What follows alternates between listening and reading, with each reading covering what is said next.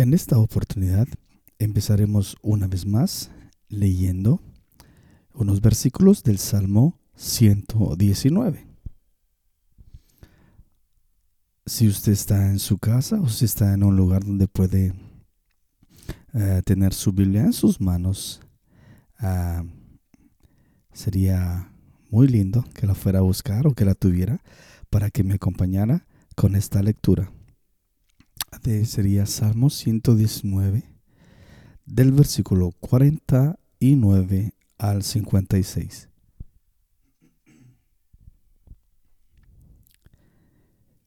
Y dice así,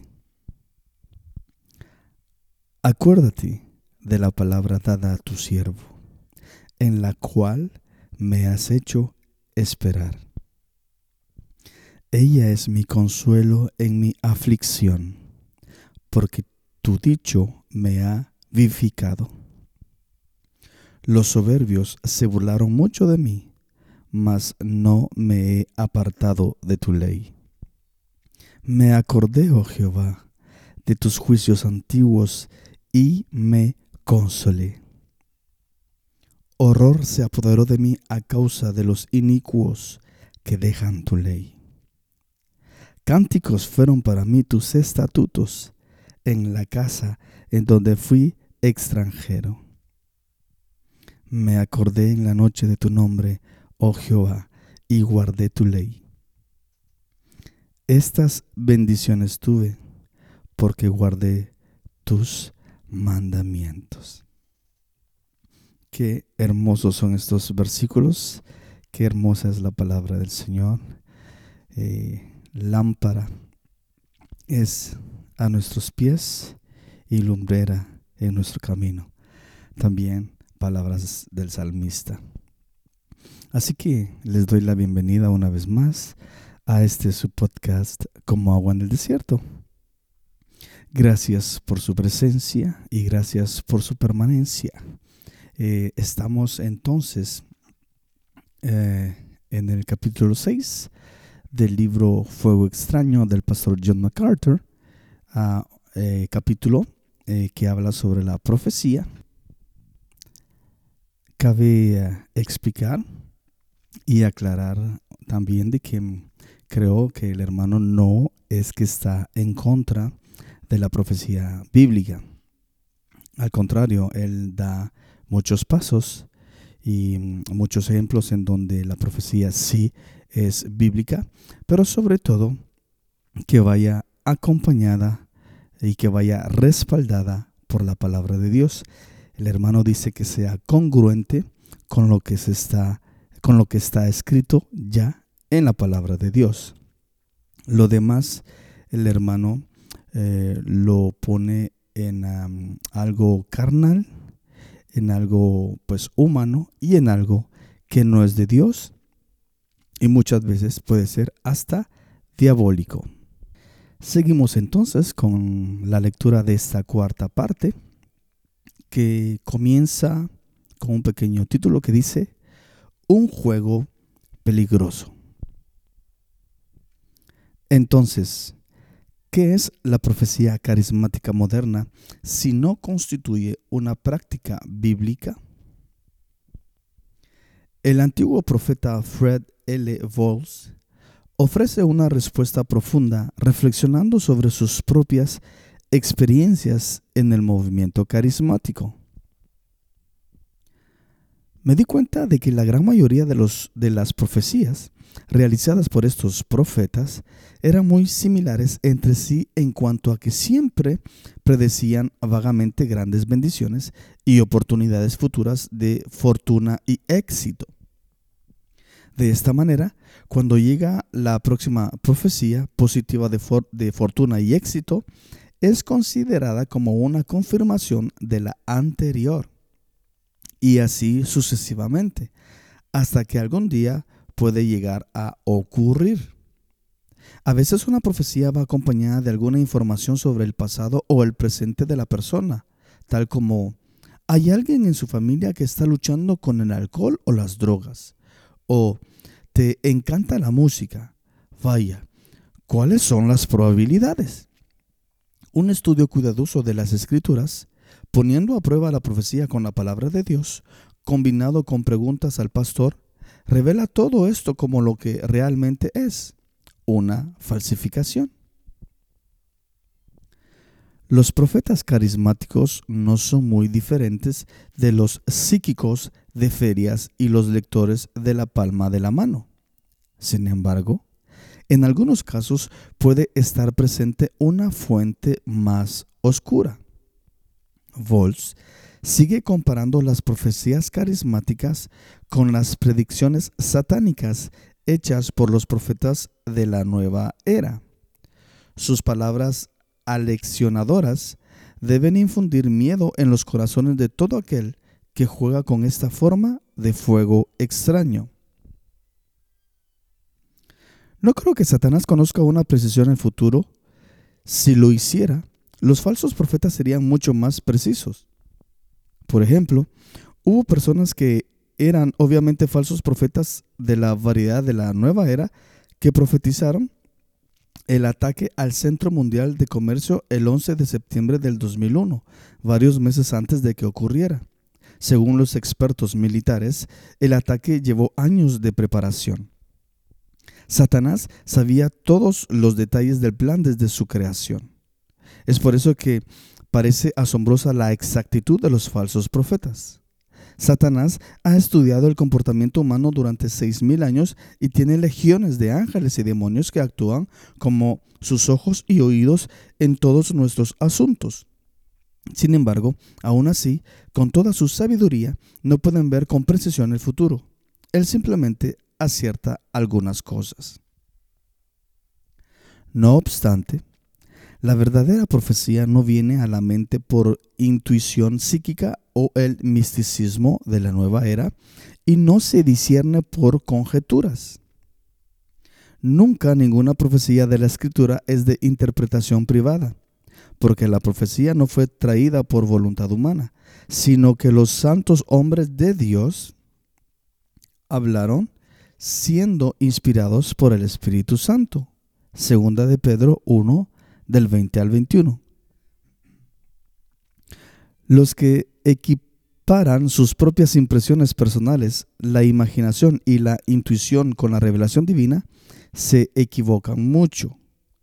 El problema se acentúa en gran medida por la práctica carismática común de permitir a sabiendas a alguien que ha profetizado falsamente continuar reclamando que él o ella hablan por Dios para decirlo de la manera más sencilla y clara posible. Este enfoque de la profecía es el tipo más grosero de herejía, ya que le atribuye a Dios lo que no vino de él. Al catalogar las profecías falibles como legítimas, los carismáticos le abren la puerta al ataque satánico y engaño colocando a su movimiento en la misma categoría de sectas como los adventistas del séptimo día, los mormones y los testigos de Jehová.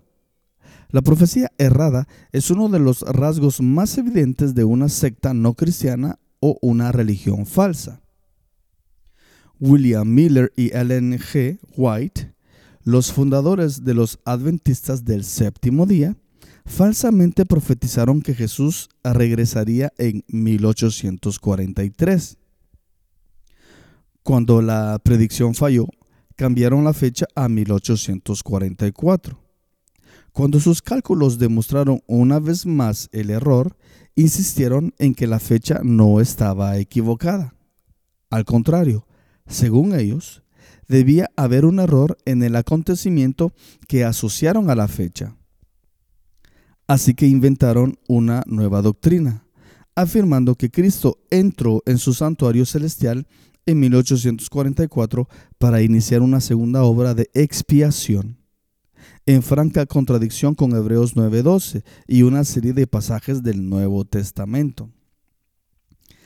El patriarca mormón Joseph Smith profetizó similarmente que Jesús iba a regresar antes del año 1891. Otras predicciones falsas, falsas incluyen la profecía de Smith de que todas las naciones estarían involucradas en la guerra civil estadounidense, que un templo se construiría en Independence, Missouri. Este templo nunca se edificó. Y que el apóstol mormón David W. Pattern participaría en una misión en la primavera de 1839. Patton fue asesinado a tiros el 25 de octubre de 1838, anulando así su capacidad de hacer algo en 1839. A lo largo de sus 100 años de historia, la sociedad atalaya ha profetizado incorrectamente el regreso de Cristo muchas veces comenzando en 1914 e incluyendo predicciones posteriores en 1915, en 1925, en 35, en el 51, en el 75, 86 y en el 2000. En la actualidad, los testigos de Jehová esperan que el fin del mundo ocurra en el 2033 ya que esto tendrá lugar 120 años después de la predicción original de 1914.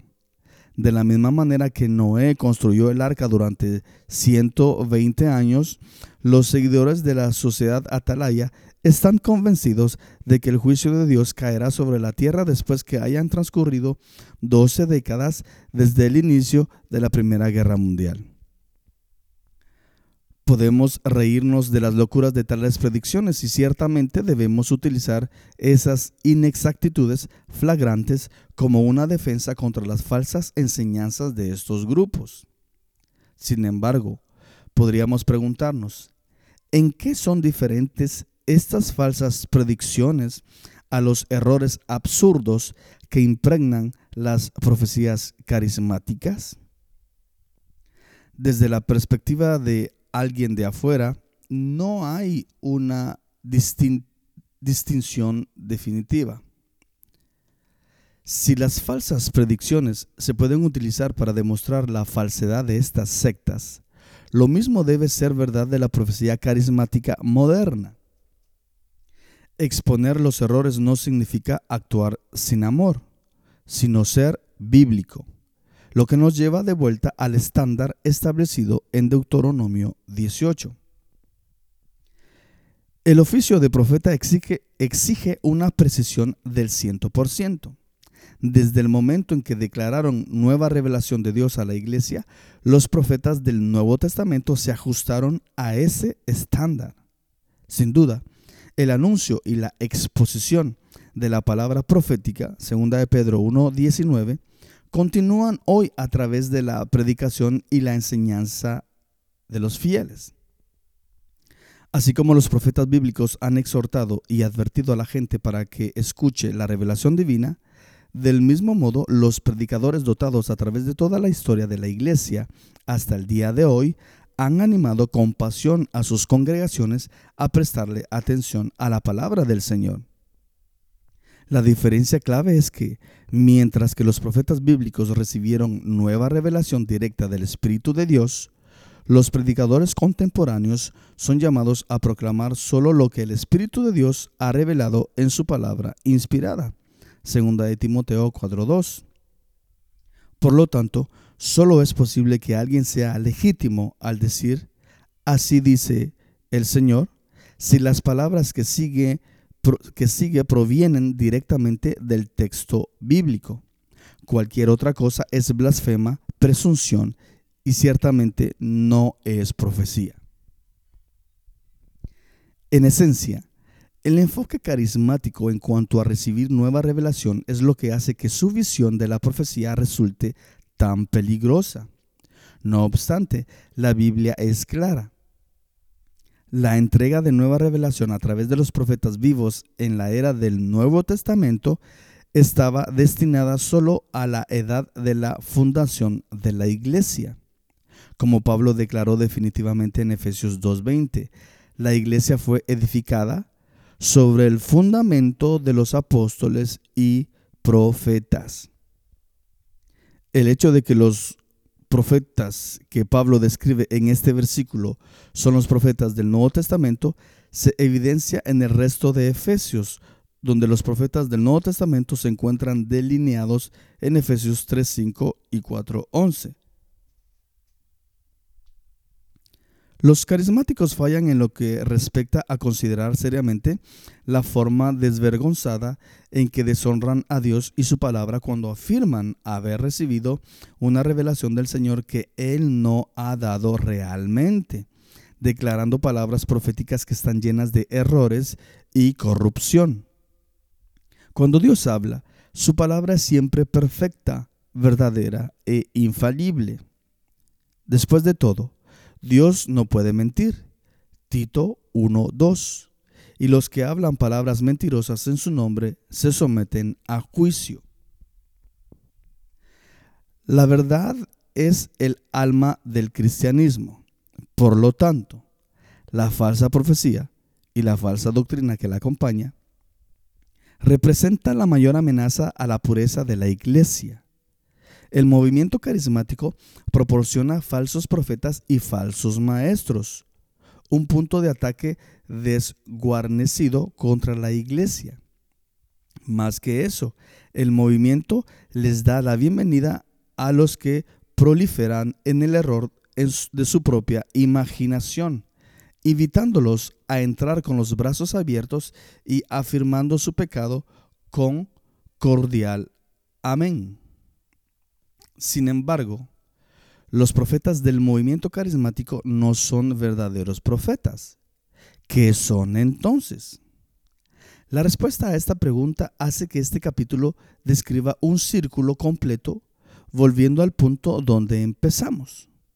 Según segunda de Pedro y Judas, son pozos secos, árboles sin fruto, olas embravecidas, estrellas errantes, bestias brutas, manchas horribles, perros que comen sus, propios vómitos, cerdos amantes de barro y lobos voraces.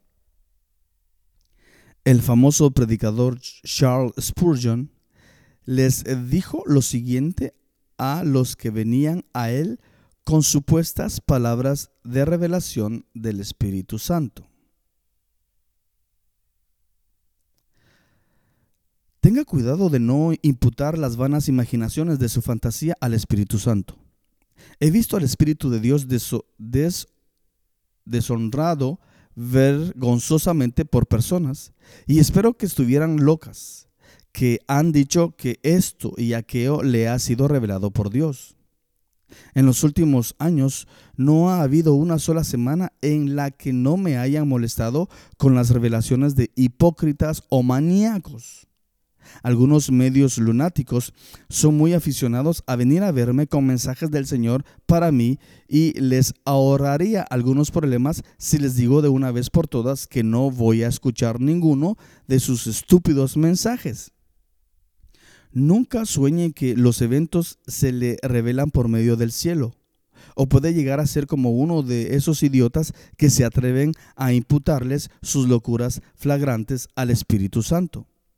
Si usted siente tal ardor en su lengua por decir tonterías, atribúyaselas al diablo, no al Espíritu de Dios. Cualquier cosa que el Espíritu deba revelarnos ya está en la palabra de Dios, pues Él no añade nada más a la Biblia y nunca lo hará.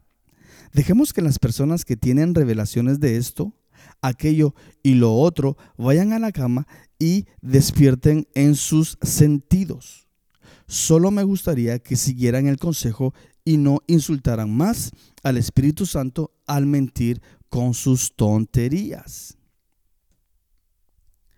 Las palabras de Spurgeon pueden sonar duras, pero reflejan la severidad con que la misma escritura condena toda esa presunción.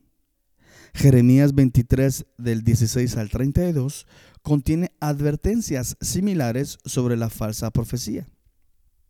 Los creyentes que forman parte de, las iglesias carismáticas harían bien en prestarles atención.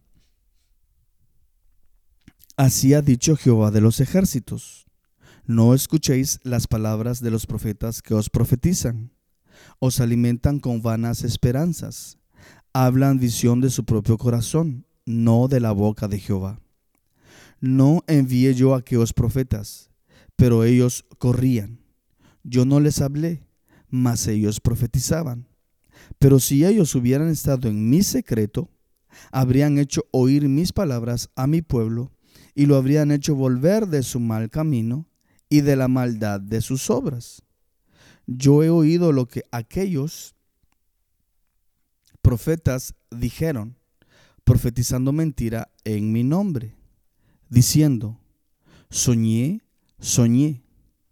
¿Hasta cuándo estará esto en el corazón de los profetas que profetizan mentira y que profetizan el engaño de su corazón? Por tanto, he aquí que yo estoy contra los profetas, dice Jehová, que hurtan mis palabras cada uno de su más cercano. Dice Jehová, he aquí que yo estoy contra los profetas que endulzan sus lenguas y dicen, Él ha dicho. He aquí, dice Jehová, yo estoy contra los que profetizan sueños mentirosos y los cuentan y hacen errar a mi pueblo con sus mentiras y con sus lisonjas. Y yo no los envié ni les mandé. Y ningún provecho hicieron a este pueblo, dice Jehová. Hasta aquí entonces llegaremos a esta cuarta parte de este capítulo del libro Fuego extraño. Cualquier pregunta, los que tienen, eh, los que tienen mi WhatsApp me podrían escribir. Yo, con el amor de Dios, trataré de eh, responderles. Y si no, pues este, también me pueden dejar algún mensaje aquí en esta aplicación de Anchor. Eh, muchas gracias por su presencia y nos vemos a la próxima entonces con el próximo capítulo 7. Bendiciones desde el salón de mi casa en la ciudad de Montreal, Quebec, en Canadá hasta donde ustedes están.